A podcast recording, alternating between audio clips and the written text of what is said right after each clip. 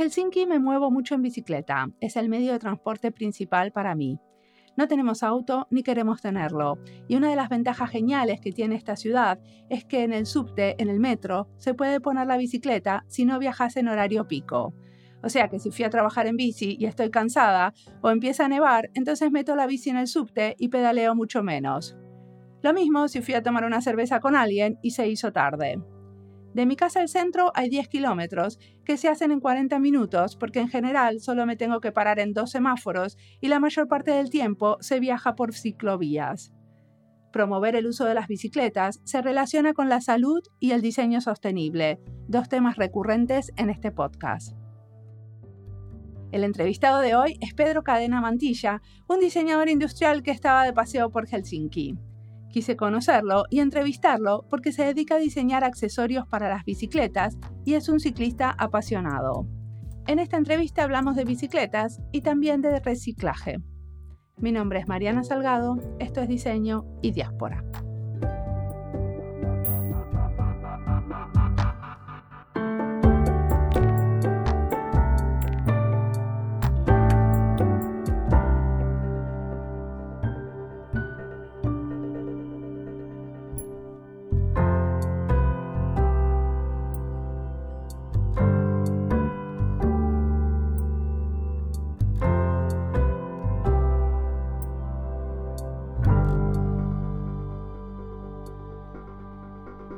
Mariana, soy Pedro Cadena Mantilla, diseñador industrial de la Universidad Nacional de Colombia. ¿Y mm, dónde estás viviendo ahora?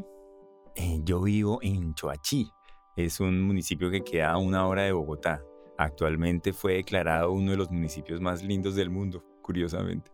¿En serio? ¿Qué tiene de lindo? Eh, es una zona que queda en las cerros orientales detrás de Bogotá. O sea, Bogotá, cuando vas a visitar a Bogotá, la gente ve normalmente unas montañas que quedan en la parte de atrás, que son los cerros orientales. Detrás de esos cerros orientales hay otros municipios de Cundinamarca que son Choachí, Fome, Quehuaque. Y es una zona de montaña muy linda que está formada por un valle que es el Río Blanco, entonces tú tienes muchísimas cascadas, es una zona de mucha agua y la variación de altura es muy grande, entonces empiezan 3.500 metros de altura y llegas hasta 1500 metros sobre el nivel del mar. Entonces hay plantaciones de café, hay distintos árboles frutales, hay mucha, el paisaje es muy bonito, el río, las quebradas, las cascadas. ¿Y ahí andas en bicicleta?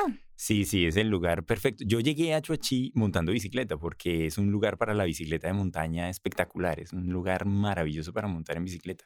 Es muy famoso para la bicicleta de montaña, pero sobre todo también para las bicicletas de ruta que van por la carretera. Son 36 kilómetros. De Bogotá. desde Bogotá, sí. Perfecto, pero no hay mucha colina, no hay mucha subida y bajada. Totalmente, en, la carretera solo o subes o bajas, o sea, literalmente todas O sea, que a los ciclistas les gusta eso. Sí, sí, Colombia es muy famosa por los ciclistas de montaña. Son 11 kilómetros de ascenso desde Bogotá hasta el, el 11. Ahí hay una zona ligeramente plana, pero no es plana, y después hay un descenso de 27 kilómetros. Y si la haces de regreso, pues tienes que subirte los 27 kilómetros. Bueno, todo esto era para introducir esto que diseñas accesorios y bicicletas, ¿cierto? Sí, sí, sí. ¿Cómo empezó todo esto? ¿Querés contarme? Ah, de cuando era estudiante de, diseño en la, en la, Universidad Nacional, me movía siempre en bicicleta. Estamos hablando de 30 años. Y no había las ciclorrutas, ni estaba como toda esta infraestructura que ha ido mejorando mucho la movilidad de la gente en bicicleta en la ciudad éramos muy poquitos los que nos movíamos en bicicleta. Y había, pero digamos con el tiempo que utilizaba la bicicleta, había unas carencias, o sea, uno se daba cuenta de que faltaban cosas. Entre uno de los proyectos que yo presenté en la universidad, inclusive estaba un casco que tenía direccionales. O sea, para que tú indicaras que ibas a girar a la izquierda, que ibas a girar a la derecha o que ibas a parar. Pero entonces el profesor me decía, pues que eso no había ninguna necesidad. Y es curioso porque tú ahora te encuentras un montón de proyectos en, no sé, en Indiegogo o proyectos así de cascos que tienen indicadores para moverse. Y así hay como muchos accesorios para las bicicletas que hacen falta, o sea que tú a medida que los usas los requieres. Y entre esos aparecía algo para cargar cosas, porque por ejemplo llevar en la bicicleta, pues inicialmente tú no tienes cómo llevar, la bicicleta no tiene un baúl. Entonces tú siempre llevas todo en el morral. Y llevar las cosas en el morral, pues a veces es muy incómodo porque te suda la espalda, porque pesa mucho. Bueno, yo tengo unas alforjas Sí, y uso una alforja. Lo que me molesta muchísimo es que cuando saco la alforja de la bicicleta es un bolso de un solo hombro, lo cual yo no estoy acostumbrada y me molesta mucho porque el resto del tiempo yo uso mochila, o sea, como lo que ustedes en Colombia llaman morral. Exactamente. Esa es la situación exacta que yo también tuve. O sea, digamos, yo tenía la parrilla y en la parrilla amarraba el morral o la mochila, pero entonces eso siempre quedaba mal. Entonces después tú dices, no, necesito unas alforjas. Entonces compré las alforjas. Pero las alforjas tenían dos problemas. La que yo tenía ni siquiera tenía cómo agarrarse. O sea, tenía una manija por la parte de encima como un maletín. que es re incómodo. Sí, no, o sea, tú no puedes cargar. Y tampoco la podías dejar en la bicicleta porque pues te robaban las cosas que estaban en la mochila o te robaban esa alforja, te la robaban. Entonces yo empecé a diseñar algo para llevar la misma mochila que llevas o el morral que llevas en la bicicleta, nada más. Entonces, Pero es un accesorio para poner el morral en la bicicleta. exactamente, así se llama, es un accesorio para llevar el morral o la mochila en el manubrio de las bicicletas. Y va en el manubrio porque va en la parte delantera, porque tú lo estás vigilando permanentemente y porque puedes acceder a las cosas que tienes ahí. Ah, mira. Tenemos una página web, si te la puedo contar, Y- que es Sí, claro. mevoyenbici.com. Y en mevoyenbici.com ahí lo puedes ver el accesorio. Está buenísimo. ¿Y ese accesorio está patentado o cómo es? Sí, yo presenté la patente, recibí la patente en el 2019 y fue un proyecto bien interesante. O sea, el proceso de la patente es un proceso largo en el que mm, actualmente Colombia tiene un proyecto, un programa de apoyo a inventores, se llama el PAI, que justamente se hizo con la Organización Mundial de Propiedad Intelectual, la OMPI, y escogieron a Colombia para desarrollar ese proyecto y también Perú, me parece. Y entonces hubo una ronda de selección y yo apliqué y salí seleccionado. Pues recibí el apoyo para, para, pues digamos, el apoyo económico y el apoyo de los abogados para hacer la patente. Y fue genial porque, digamos, tú haces el proyecto e inscribes la patente, pero tienes que escribirla de una manera, tienes que, las palabras que usas, los dibujos que usas y la investigación que usas, que tienes que hacer alrededor del producto es bien intensa. Entonces, ellos apoyaron todo eso y me dieron la patente. Recibí la patente en Colombia. Y cuando haces una patente de diseño industrial, es así que vos lo que estás patentando es como la forma del producto, pero no necesariamente la funcionalidad. ¿Entiendo bien? Esta patente es un... Hay diferentes categorías de patente. Esta patente que me dieron a mí es una patente de modelo de utilidad, se llama, porque específicamente, digamos, muestra es una función o una utilidad que no existía previamente y la manera como se resolvió no existía a nivel mundial ni a través de la historia de las patentes, porque cuando tú comparas una patente, te comparan en todos los países y a través de todo el tiempo. O sea, si hay una patente de algo similar que se hizo en 1912, te van a decir, mire, esta idea ya estaba y la registraron en ese momento, en, o en China, en Alemania, en Francia, donde sea. Entonces, específicamente esta que se llama modelo de utilidad te registra la forma, pero no, no está restringida a las apariencias ni a los colores, sino que la función que desempeña, que en el caso mío es específicamente la manera como se lleva el morral en ese soporte. Perfecto. ¿Y ahora vos la producís? O Sí. sea, esta empresa que vos tenés la produce. Exactamente, de hecho todo el proceso de comenzar a producir, digamos, inicialmente la producíamos por mecanizado, o sea, que es un proceso de manufactura que tiene un CNC, un sistema de, pues como tu podcast es de diseñadores, yo creo que Sí, sí, sí. La gente sabe que es el CNC, CNC, de entonces, corte. exacta, teníamos una mm, platinas de aluminio y entonces sobre esas platinas se hacían los cortes de las piezas y, y se armaban manualmente, un proceso de manufactura tecnológicamente avanzado por el CNC, pero en realidad era ensamblado manualmente. Después empecé ya a trabajar en fundición. Actualmente estoy trabajando en fundición y el siguiente paso será inyección de, de aluminio. Perfecto. Y, y esto empezó por ser un como un trabajo así que vos mismo, o sea, nadie te lo pidió. Fue como autónomo. Se te ocurrió a vos y apareció el producto. Sí, claro, o sea, no, no había, digamos, inicialmente no había una demanda de que alguien me solicitara el producto. Yo, pues, eh, tengo clientes para, que, para los que diseño cosas, pero este sí era un diseño mío, o sea, era una necesidad que yo veía y algo que yo creo que se necesitaba y se necesita. A la gente le ha gustado mucho, la respuesta es muy, muy positiva. O sea, que vendés al resto del mundo eh, estos accesorios. Se vende al resto del mundo, pero, o sea, sí lo vendo, digamos, para Argentina, para Estados Unidos, pero en general el mercado es muy Colombia, realmente, porque la, venderlo fuera, exportarlo cuesta mucho, o sea, no hay, una, no hay un distribuidor externo. Entonces realmente es que la gente lo conoce y se lo lleva, pero la venta es Colombia. Perfecto. Y aparte, después seguiste trabajando alrededor de las bicicletas, ¿no? Entiendo que las bicis son tu pasión. Sí, sí. eh, todo lo que te cuento, desde la universidad me movía siempre en bicicleta. Y me encanta, mm, digamos como que no, no, me cuesta mucho trabajo moverme en la ciudad sin la bicicleta. Tengo dos plegables y tengo una de, de montaña para, para montar fuera. Y ahora estoy trabajando en unas bicicletas plega- eh, reclinadas, que son unas bicicletas en las que tú vas acostada para, para pedalear, que son otros, otra idea en la que estoy trabajando. Sí, esas bicicletas, por lo menos acá en Finlandia, algunos las manejan, porque acá hay muchas bicisendas. Entonces, eh, bueno, en la bicisenda es como fácil ir reclinado. A mí me cuesta un poco pensar en el tráfico de Bogotá, por ejemplo, una persona reclinada. No, digamos como que la idea es que mm, yo no uso la bicicleta nunca cuando llueve. O sea, creo que el peor escenario es lloviendo o andando en bicicleta. Me he mojado terriblemente y me parece una pesadilla. Ahí es cuando sí realmente prefiero andar en carro, pero aún así preferiría andar en bicicleta. Y creo que una de las alternativas para desarrollar la bicicleta cubierta o una bicicleta para todos los climas de alguna manera es, son las bicicletas reclinadas. De ah, o sea, vos te la imaginás velomobiles, con una sí. especie de toldo. O Mm, como una especie de- carcasa, sí, claro. como una carcasa. De, es como una idea que yo digo que no, no acaba de nacer, pero tampoco acaba de morir. Porque se vienen haciendo hace muchos años. Las bicicletas reclinadas existen desde mm, 1907 aproximadamente. Hay algunos diseños. Y desde esa época ya hay algunas que tenían cubiertas. Pues para protegerse de la nieve, para protegerse de la lluvia, del viento. Y porque además son muy eficientes. La bicicleta, los récords de, mm, de Human Power Vehicles, de vehículos movidos por fuerza humana, eh, el más rápido de todos y el más eficiente son las bicicletas reclinadas. O sea, la, la mejor manera de pedalear es estar acostado. Qué loco, ¿no? Porque como estamos tan acostumbrados a la bicicleta normal, a mí no se me ocurriría que eso es más eficiente. No, claro, es increíble. Ha sido, digamos, como un viaje y un recorrido de conocer muchísimos diseños. Y buena parte de estos diseños son abiertos, son open source. Entonces tú puedes descargar planos, mirar opciones, entrar a los grupos y hacer conversaciones y mirar qué alternativas se han hecho y qué mejores opciones hay.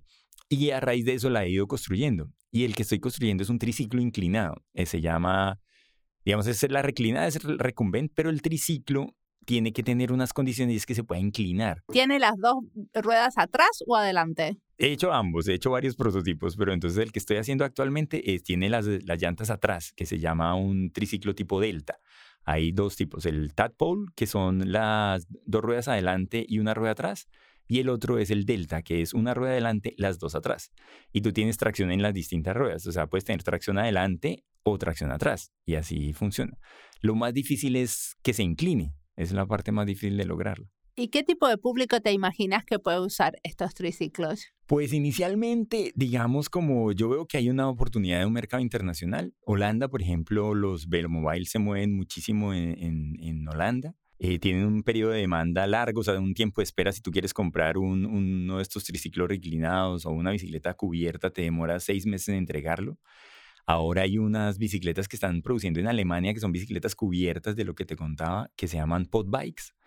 Eh, entraron a producción actualmente en Alemania y pues también es otra alternativa muy interesante. Entonces yo, yo pienso que es un mercado que se puede generar a futuro.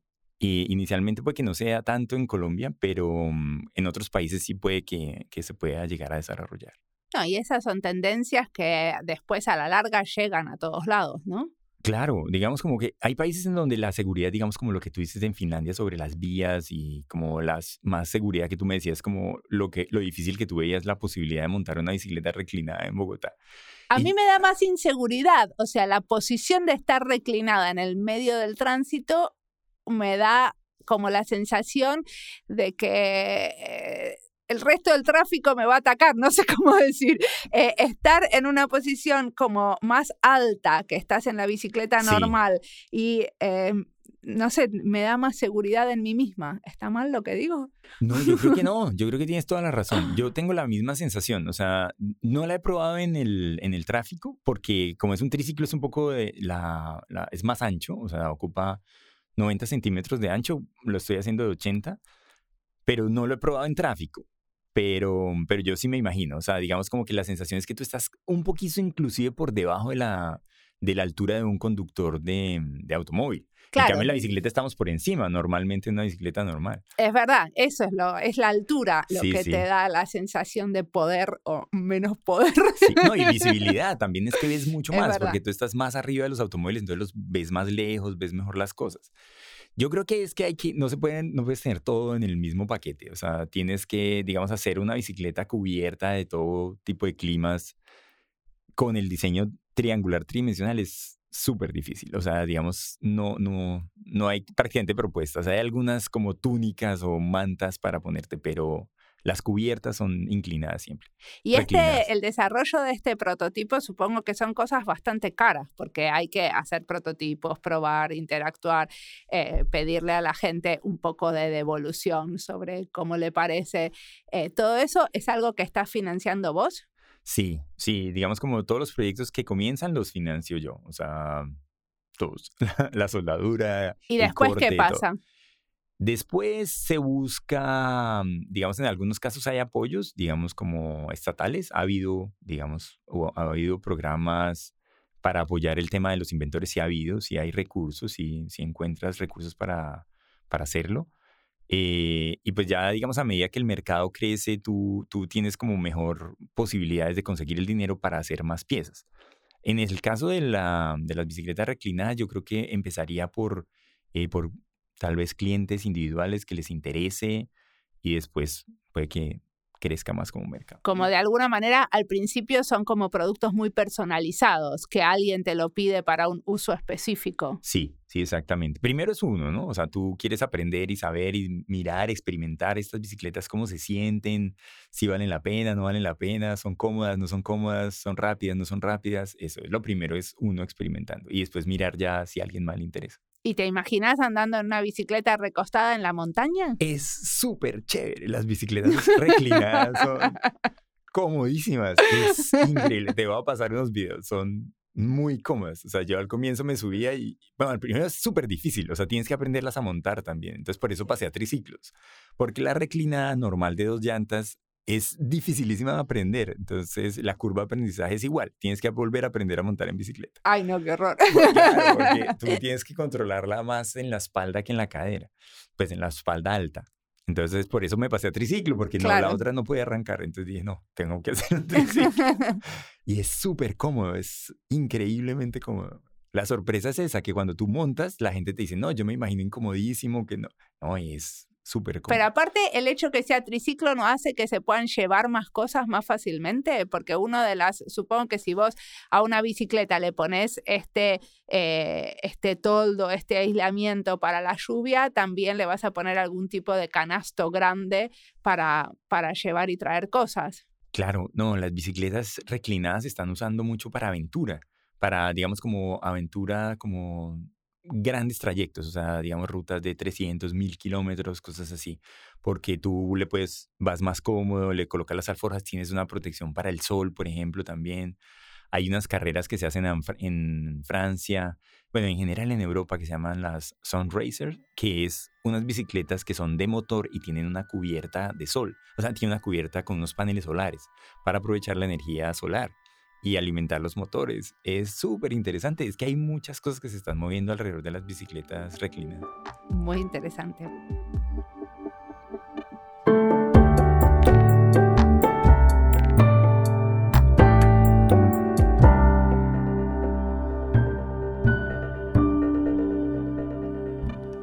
Esta entrevista es parte de las listas Diseño Industrial, Diseño Sostenible, Colombia y Diseño las listas las encuentran en Spotify, YouTube, en nuestra página web, en la sección de recomendados. Hablamos de diseñar para facilitar el uso de bicicletas en otros episodios. Desde Chile, Martín Tirone nos contaba sobre su proyecto de investigación en relación a las bicicletas. Él estudió el Servicio Público de Bicicletas de París, entre otros proyectos. Es el episodio número 225. Con Juan Salamanca, desde Colombia, en el episodio 141, también hablamos de las bicicletas en la ciudad. Él nos propone el concepto de viscosidad social y nos explica este concepto a través de diferentes casos, entre ellos el uso de bicicletas. El tema de la movilidad y el activismo en relación a promover ciertas formas de desplazamiento, como en el caso de caminar o pedalear, Nos interesa cómo la ciudad se vive de manera diferente, cómo se diseñan objetos y ciudades para amenizar nuestra circulación en la vida cotidiana. De esto hablamos en los episodios 224 con Cheo Carvajal, que tenía un proyecto en la ciudad de Caracas, en Venezuela. Ahora sigamos escuchando a Pedro, que tiene muchísimo más para contarnos.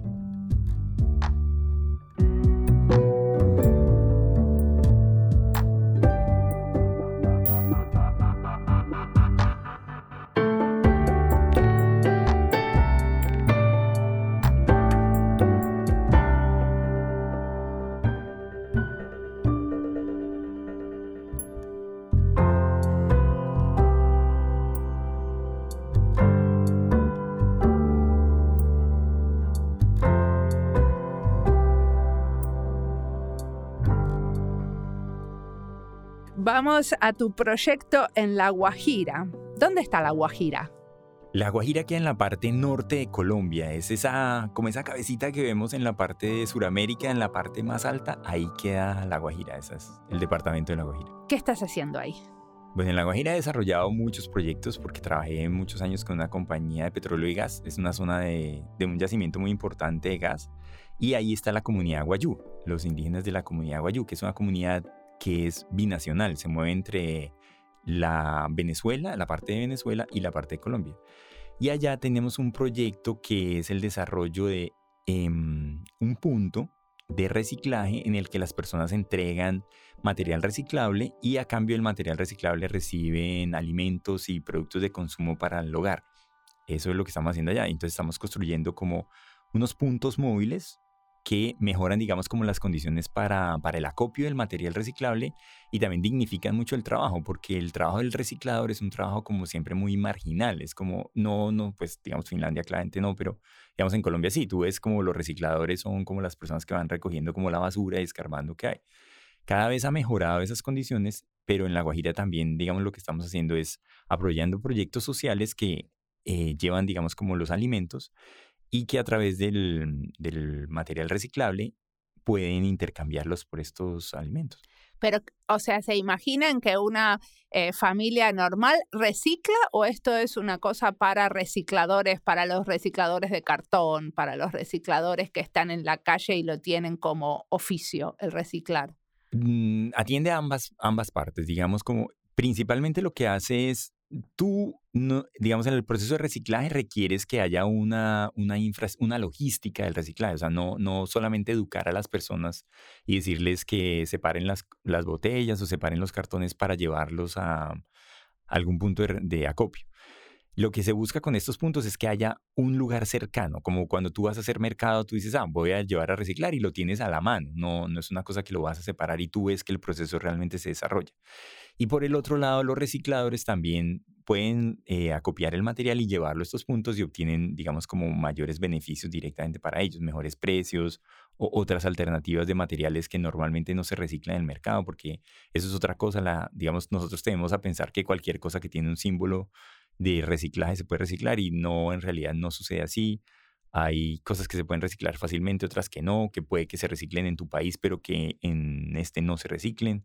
Entonces todo eso hay que hacerlo. O sea, la gente va a este punto de reciclado y ¿qué pasa? ¿Lo puede cambiar? ¿Por qué? Lo, lo, entrega como unos puntos. Entonces tú, por ejemplo, llega, llevas el material acumulado que tienes durante un mes en tu casa. Entonces tienes botellas, empaques, envases de distintas cosas. Lo tienes que llevar separado y seco, limpio y seco. Y recibes unos puntos por eso. Entonces tú recibes mil o dos mil o cinco mil puntos. Y esos puntos los vas acumulando. Los vas guardando en una cuenta y después vas a cambiarlo por algo. Entonces puedes cambiarlo por arroz, puedes cambiarlo por detergente, por jabón, por comida para el perro, para el gato, cosas así. Está buenísimo, pero no entiendo, una vez por mes, yo por ejemplo plástico tengo que reciclar por lo menos todas las semanas. Mi basura de plástico se llena rapidísimo. Bueno, acá se consume mucho plástico. Lo puedes llevar cuando quieras, o sea, ah. eso es otra cosa, que está abierto permanentemente, es un punto de atención permanente. Entonces tú puedes llevarlo cuando quieras. Entonces tú voy a llevar al mercado, entonces me llevo un par de cosas o voy a ir para la oficina o mientras paso al bus, llevo las cosas que necesito y las entrego. Porque no, no es una cosa que tú, que tú tienes guarda, eh, o sea, no es un lugar que está marginal, que está en, unas, en los extramuros de las ciudades. No, es una cosa que está cerca de donde tú haces el mercado, donde tú compras tus cosas. Ahora, esto de los puntos, porque por ejemplo acá cuando yo tengo una fiesta, siempre quedan un montón de latitas de cerveza y de latitas de bebidas, ¿no? Y acá eh, se cambia por plata. O sea, yo voy al supermercado, pongo las latitas en, en una máquina y saco un ticket que dice un euro. Sí, claro, no, súper bien. Ahora lo vimos, estuvimos haciendo el, reciclaje y yo vi que la etiqueta estaba marcada con un precio. O, sea, ¿cuál es la ventaja que tenga puntos en vez de, en vez de euros o, oh. pesos colombianos? Bueno, son, varias cosas. Uno es porque el modelo no está, digamos, aquí tú, por ejemplo, digamos, una botella dice que el reciclaje son dos euros, eh, dos centavos de euro, pero dos centavos de euro son mil pesos colombianos y tú un jugo envasado lo puedes comprar en 3 mil pesos. O sea, digamos, el, precio que estás pagando o que te están pagando por el reciclaje en Finlandia es un precio muy alto, digamos, como es muy buen precio. Allá no, o sea, digamos, en Colombia tú tienes el precio del reciclaje es tal vez un kilo, 3 mil pesos, el kilo de material de PET, por ejemplo, más o menos es un, alrededor de esos precios. Entonces, en realidad lo que se hace es, una manera principalmente subsidiada, digamos, como en este momento que nosotros lo estamos haciendo, las personas reciben puntos y no dinero porque tú hay condiciones en las que es mejor que recibas el alimento directamente porque tú tienes que gastar más dinero para ir a comprarlo. Entonces, en el proyecto que estamos haciendo en La Guajira, es un proyecto que es subsidiado, digamos que tiene una parte asistencial de distintas organizaciones y también del Estado. Entonces, cuando tú reciclas, lo que haces es que tú generas como una, una participación con, eh, con un esfuerzo de trabajo a través del cual puedes intercambiar puntos. Ahí es donde tiene sentido los puntos, porque tú aquí puedes escoger porque tú vas y compras porque tú tienes una oferta, pero allá no hay, no hay tanta oferta, ¿sí ves? O sea, tú tienes los alimentos y tú lo que haces es que aportas algo e intercambias esos alimentos. Por eso son los puntos no es tanto el dinero, porque tal vez no te sirva mucho. Digamos, en la mitad del desierto que tú tengas, no sé, 10 mil pesos no, no te hace mucha diferencia. Es mejor que tengas la comida, el agua, las cosas que necesitas a mano. Perfecto. No, bueno, acá es dinero, pero lo cambias en el lo cambias en la caja del eh, cuando vas a comprar la comida, o sea que al final lo que termines haciendo es comprando comida. No, está súper bien, digamos, a mí me parece una me parece que la idea acá es excelente, o sea, me parece muy buena estrategia, o sea, que en el lugar en el que tú compres las las cosas sea el mismo lugar en el que recibes. Igual la diferencia con lo que ustedes están haciendo es porque, por ejemplo, acá lo que eh, reciclas más normalmente son latas de bebidas, eso se recicla en el supermercado, pero el plástico, el metal, el vidrio, eh, todo eso lo reciclan cada consorcio, o sea, cada eh, conjunto de edificios. Entonces, eh, y no gano nada por eso. O sea, normalmente el, plástico que se consume en mi casa lo tiro en la basura de plástico, o el cartón, o el papel, o la basura orgánica. Pero eso, al contrario, los consorcios pagan para que se lleven todo eso. Ah, no, claro. En este no, en este tú llevas, tú llevas el cartón, llevas el plástico y puedes llevar también electrodomésticos también dañados y te lo reciben y eso se, se paga un obtienes unos puntos. Puedes llevar metal, por ejemplo, puedes llevar chatarra, puedes llevar muchas cosas. Y hay una persona trabajando y recibiendo. Hay varias personas recibiendo clasificando y clasificando, porque tú no tienes que llevar el material. Si llevas el material separado y clasificado, que es lo ideal, o sea, que tú lleves separados los, digamos, como PET o polietilenos o polipropilenos separados, sería lo ideal. Pero si lo quieres llevar agrupado, también lo puedes llevar, solo que se te va a pagar menos porque hay un trabajo que hay que hacer después. Entonces, ese trabajo de separar implica contratar más personas. O sea que hay puntos ahí en el medio, ahí lo entendí. Y decime una cosa, ¿y cuál es tu rol como diseñador en todo este sistema? Supongo que hay muchas organizaciones envueltas en esto. Digamos como que el rol del diseñador ahí es como unir los puntos, digamos como entender, digamos como los materiales necesitamos más o menos cuándo se están produciendo y ayudar a formular como el sistema, ayudar a enlazar como las partes, porque digamos mi trabajo fue mucho como de interconectar cosas. Eh, digamos como igual el proyecto lo que te contaba es que el proyecto lo desarrolla inicialmente, digamos la estrategia y el, modelo lo crea Olga Bocarejo con Banca Alimentos. Nosotros después lo, lo desarrollamos con la Fundación Baylor y con la con CAF y, digamos ahí lo implementamos. Pero concretamente, ¿qué hiciste? ¿Qué quiere decir unir los puntos? Uy, es que ahí digamos como que lo, lo, tangible de cada cosa era... Mm, hacerlo más visible, digamos, como mostrar cómo, cómo, que, cómo eran cada una de las etapas, hacer mejorar la comunicación del proyecto fue principalmente. Con la gente, Sí, o sea, con los pobladores y con los eh, que recicladores. No, y también con los patrocinadores, o sea, con las organizaciones que lo podían patrocinar. Y ya, digamos, como una específicamente, digamos, como algo tangible, hay una parte como estratégica, hay una parte que es tangible, que la parte tangible ya es construir el módulo, digamos, ya nosotros diseñamos y construimos un módulo, el módulo físicamente está eh, resuelto para poderse transportar, para poderse instalar, para que funcione sin necesidad de tener tu aires acondicionados, es un módulo súper fresco, o sea, existe una infraestructura, o sea, también hay una que es como un container. en realidad partimos inicialmente de un contenedor, pero después se descartó un poco la idea porque los contenedores tienen unas dificultades de moverse. Entonces nosotros hicimos algo similar a un contenedor, pero que era de armar. Entonces tú lo podías llevar, son módulos grandes, entonces son como paredes o tablas, digamos, pero no son tablas, sino módulos en metal. Tú los ensamblas y, y tienen un techo y una cubierta y un piso metálico. Entonces tú lo puedes ensamblar y lo puedes transportar con cualquier camión porque hay que ver que las condiciones de ensamble son difíciles. O sea, no siempre vas a encontrar un piso de cemento, sino que vas a encontrar un piso de arena, entonces tiene que tener un nivel y unos... O unos- sea que ahí hubo diseño industrial, pero aparte de eso hubo como mucho diseño visual para eh, mostrarle a los diferentes eh, actores del sistema qué es lo que iba a pasar. Sí, exactamente. Ambas cosas. ¿Y cómo ves esto evolucionando en el futuro? ¿El del reciclaje o ambas cosas? Bueno, ambas cosas. Podemos ir primero al reciclaje, que es lo que veníamos charlando. Dale. No, digamos que yo, yo veo, por ejemplo, que la, la experiencia que tuve ahora en Finlandia mirando cómo se reciclan los envases directamente en el supermercado, creo que es algo que se debe imponer. O sea, yo creo que el reciclaje tiene que estar lo más cercano posible al lugar en el que tú consumes y que tú seas muy consciente de que ese producto se puede reciclar o no, que la gente tome decisiones claramente sobre qué empaque se está adquiriendo. Creo que hay una cosa que hay que mejorar y que en Colombia hay un ejemplo muy bonito que no sé cómo esté funcionando acá, que es el de las pacas biodigestoras, que es un movimiento para manejar los compostables. Creo que también es muy necesario que el tema de- del reciclaje de orgánicos esté mucho más accesible y haya un mejor trabajo en la parte urbana. Creo que ambos van a crecer muchísimo en las ciudades. Tiene que serse muy evidente y tiene que ser muy sencillo y muy activo. Y la, ¿Y cuál podría ser el rol de los diseñadores en apoyar que eso suceda? Yo creo que ahí tenemos todo por hacer, porque digamos, eh, muchas de estas iniciativas empiezan como, digamos, como empecé yo haciendo las bicicletas, son iniciativas que la gente tiene y que empiezan a construir, digamos, las Pacas Silva, él las crea y las diseña, pero sobre eso hay mucho trabajo para poder mejorar las condiciones para, para las comunidades y los diseñadores tenemos mucho trabajo que hacer ahí y participar ahí. Perfecto. Y con el tema de las bicicletas y el desarrollo de producto, ¿cómo te parece que va a evolucionar eso en el futuro? Pues ¿O digamos cómo como que- querés que evolucione? Las, las bicicletas siempre han sido como la, la punta de lanza de- del movimiento, de, sí, de todas las alternativas de movilidad en temas a- e- ambientalmente sostenibles. Y yo creo que Bogotá es un ejemplo impresionante de movilidad en bicicleta.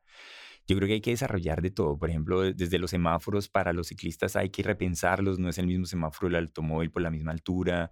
Eh, las calles hay que hacerlas, los parqueaderos, los accesorios para las mismas bicicletas, los lugares en los que tú vas y asistes, eh, digamos como los bares, los supermercados, las tiendas, todo hay que repensarse muchas cosas alrededor de la bicicleta y creo que vamos a tener mucho trabajo ahí. Pero Bogotá fue pionero en eso, ¿no? Sí, Porque sí. de alguna manera hubo un alcalde, que obviamente no me acuerdo el nombre, que, eh, que fue como muy conocido por tratar de impulsar el uso de bicicletas en la ciudad. Pues digamos como que de hecho es muy famosa porque fue la primera ciudad que tuvo la ciclovía, que es el, el ejercicio de, mm, de las bicicletas dominicales que nosotros cerrábamos unas calles y calles principales, no unas calles secundarias, sino la Avenida Séptima, que es una calle muy grande, la Carrera 15, la y lo 30, siguen haciendo 26, eso. y se sigue haciendo y eso tiene ya, yo creo que iremos a cumplir más de 50 años o 40 años Ah, wow. Esa es la, la, digamos, como el impulso más grande que tuvo eh, Bogotá y por lo que fue pionera. Después, tal vez, digamos, como el que más se conoce, tal vez ahora es Peñalosa, que fue todo el desarrollo de las, de las ciclorrutas y que en realidad sí se hizo. O sea, yo lo vi crecer porque yo usaba la bicicleta cuando no había ciclorrutas y después las vi crecer por toda la ciudad y vi aumentar la gente en bicicleta de manera radical. Eso mejoró muchísimo. Perfecto. Y decime, ¿qué cosas estás leyendo, mirando o escuchando que te inspiran en este momento? Ah, para apoyar tu trabajo. Bueno, hace poco me encontré un libro que se llama Bikenomics. Es un libro que escribió una escritora norteamericana que se llama Ellie Blue. Y ella em, es un libro súper interesante porque yo, y yo creo que muchas personas no se imaginan a los Estados Unidos como un país en el que haya un movimiento de bicicletas. Y ella, ella cuenta como buena parte de esta historia y cuenta como todo el movimiento de, de las bicicletas en Portland y como la necesidad de construir una ciudad desde, o sea, abrirse un espacio para que las bicicletas se pudieran utilizar en una ciudad como, o en muchas ciudades construidas alrededor del automóvil. Y muestran como ejemplos que uno no se imagina que suceden en los Estados Unidos y como todas las limitaciones que implica el que tú no tengas un automóvil y la posibilidad que te puede dar una bicicleta para acceder a una serie de servicios, a tener mayor entretenimiento, mayor libertad, como todo lo que te puedes mover en la bicicleta. O sea, son los movimientos activistas alrededor del andar en bicicleta. Exactamente. En, específicamente en los Estados Unidos, yo creo que valdría la pena hacer un ejercicio igual, escribir un libro igual de nuestros países. O sea, como Bogotá contar su misma historia y Argentina y, bueno, no sé, Finlandia, pero cada uno contar su historia. Totalmente. ¿Y vos, de alguna manera, en el desarrollo de tus productos, estás eh, colaborando con algún movimiento activista alrededor del andar en bicicleta? Pues hago dos cosas. Uno es que, digamos, no colaboro directamente con ellos, más bien ellos me ayudan a mí, porque cuando en, en Colombia hay una cosa que son muchos como colectivos que salen a montar en cicla y que tienen distintas rutas. Hay colectivos de mujeres, hay colectivos de los fines de semana, hay colectivos de montañistas, de ruteros, de todo. Y a través de ellos promociono el producto y también hago salidas. Y por el otro lado, digamos, con la producción también, em, cuando empiezo a trabajar en el proyecto, digamos, como una de las cosas de la fundición era que tenía que, em, que fundir el producto, ¿no? O sea, el producto es fundición en, en aluminio y esto contaminaba impresionante. Y entonces yo decía, bueno, pero, pero si mi proyecto lo que trata es de reducir la contaminación del aire lo que más pueda, pues utilizando la bicicleta, ¿cómo es que yo contamino tanto con, con su producción? Y eso creo que es una cosa que aprendes mucho haciendo las cosas, que es que tú todo lo que haces de alguna manera contamina y tiene un efecto sobre el planeta. Entonces empecé a buscar como alternativas para compensar las emisiones, o sea, como que realmente el proyecto no, pues aunque contaminara en alguna parte, hubiera un una compensación. Y en eso estoy trabajando con un, amigo que tiene un proyecto de reforestación en, en, el Amazonas. En el Amazonas, no, en el Putumayo. Es una parte eh, como la Alto Amazonía se llama. Y entonces él hace una reforestación de zona minera. Entonces yo, parte de, digamos, como de las utilidades del, de los soportes, le pago a él para hacer una siembra de árboles de recuperación en zona minera. Entonces así compenso las emisiones parcialmente de, de la producción. Buenísimo. Bueno, muchísimas gracias por la entrevista. No, pues a ti, Mariana, muchísimas gracias por la pues, por entrevistarme. bueno, fue una charlita. Gracias. Dale a ti, muchas gracias.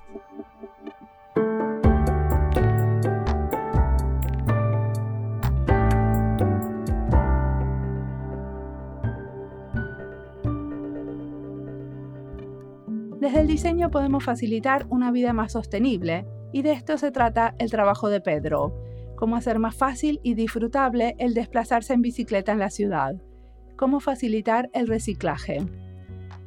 Con un proyecto muy diferente trabaja María Isabel Ordóñez, que en el episodio 197 nos habla de diseñar el sistema de basura. En este ámbito hay muchos proyectos creativos que miran el ecosistema de reciclaje desde diferentes ángulos. Les recomiendo ese episodio porque María Isabel cuenta de muchos proyectos diferentes que hizo en Alemania y Suecia. Ella lo hizo como parte de su investigación de doctorado en relación al reciclaje. Jaime Vizcaya, en el episodio 82, nos cuenta sobre su empresa que recicla descartes de diferentes industrias para crear nuevos productos.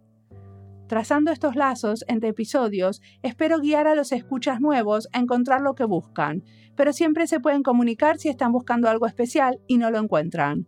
A veces me acuerdo de cosas y a veces las encuentro, pero siempre me gusta saber qué están buscando, qué están investigando y cómo diseño y diáspora puede generar mejores sistemas de clasificación de nuestro material para que puedan navegar y sea más fácil encontrar lo que buscan. Si se comunican con nosotros, cuéntenos cuáles son las palabras claves de su investigación.